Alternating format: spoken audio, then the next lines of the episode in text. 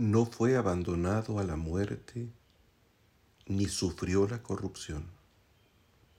Dios lo resucitó y de ello todos nosotros somos testigos. La Pascua prolonga su júbilo a través de nuestro testimonio. Y mientras los creyentes no nos cansamos de levantar la voz ante el mundo para expresar nuestra convicción, nosotros mismos somos instruidos por el Señor, que no deja de salirnos al encuentro en el camino para iluminar las mentes y hacer arder los corazones, de modo que asimilemos con creciente lucidez el acontecimiento central de la historia. Sigue siendo la flama frágil de nuestros cirios, la identidad de nuestro bautismo. Parece ocultarse mientras se despliegan los grandes eventos que atraen la atención de los entendidos los colosales movimientos culturales que dan cuenta de los cambios de época. Sin embargo, la llave que abre todos los secretos sigue estando en nuestras manos cuando con humildad profesamos nuestra fe, con alegría la compartimos y con decisión la manifestamos a través de nuestro modo de vivir. No olvidamos que todo sucedió conforme al plan previsto y sancionado por Dios. Era necesario que el Mesías padeciera y así entrara en su gloria. Ni la cruz ni la resurrección son producto de la casualidad.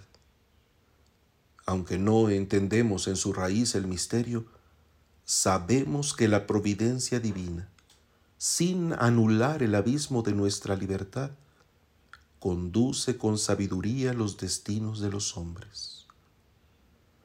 El sobrecogedor espectáculo de la muerte del Hijo sigue sacudiendo las conciencias humanas y la desconcertante constatación de la tumba vacía abre su horizonte a lo inaudito.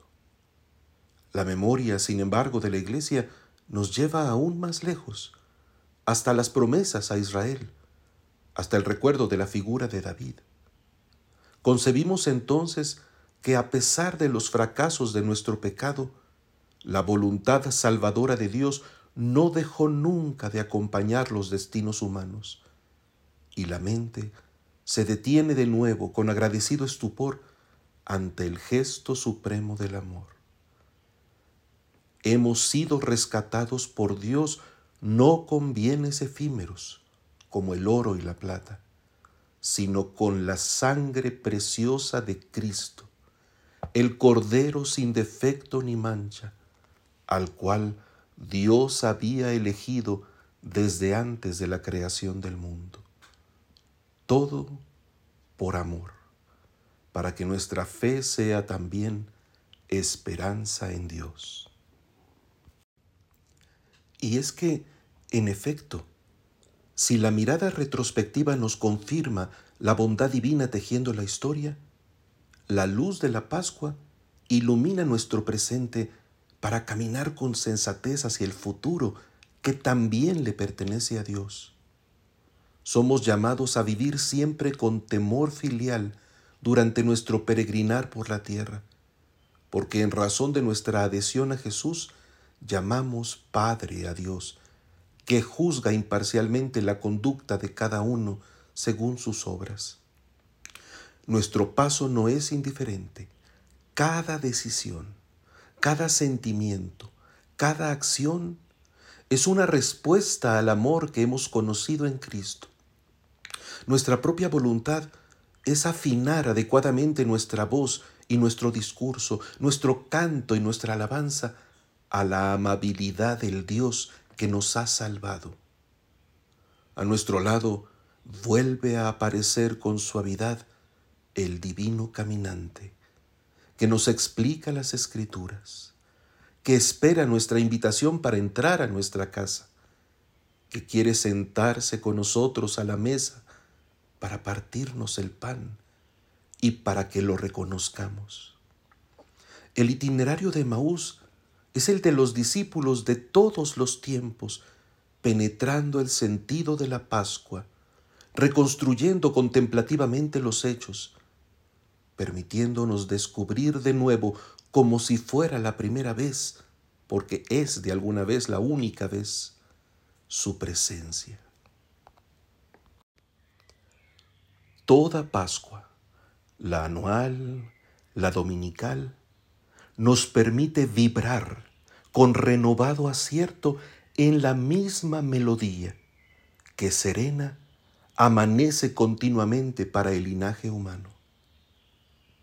Ese tino lo da el Espíritu Santo prometido, que el Señor no deja de comunicarnos. Toda oración cristiana, toda proclamación de la fe, todo testimonio de comunión y de servicio brotan finalmente de la Pascua del Señor. Toda realización de la iglesia, todo aliento vital de los discípulos son fruto de la entrega del Salvador. En particular, nos conmovemos ante el signo elocuente de la fracción del pan. También éste se diluye aparentemente en medio del vaivén de los tiempos. Parece un rito más entre tantos otros, una costumbre piadosa cuando mucho que nos reúne periódicamente y despierta en nosotros sentimientos religiosos. Sabemos, sin embargo, que es mucho más que eso. Aunque de repente se nos pierda su sentido y la presencia misma que adoramos no resulte ya evidente, en él se contiene todo el tesoro de la fe, la realidad viva y personal de Jesucristo nuestro Señor, entregándonos el amor del Padre redimiéndonos de nuestras faltas, asociándonos en el Espíritu a su vitalidad eterna.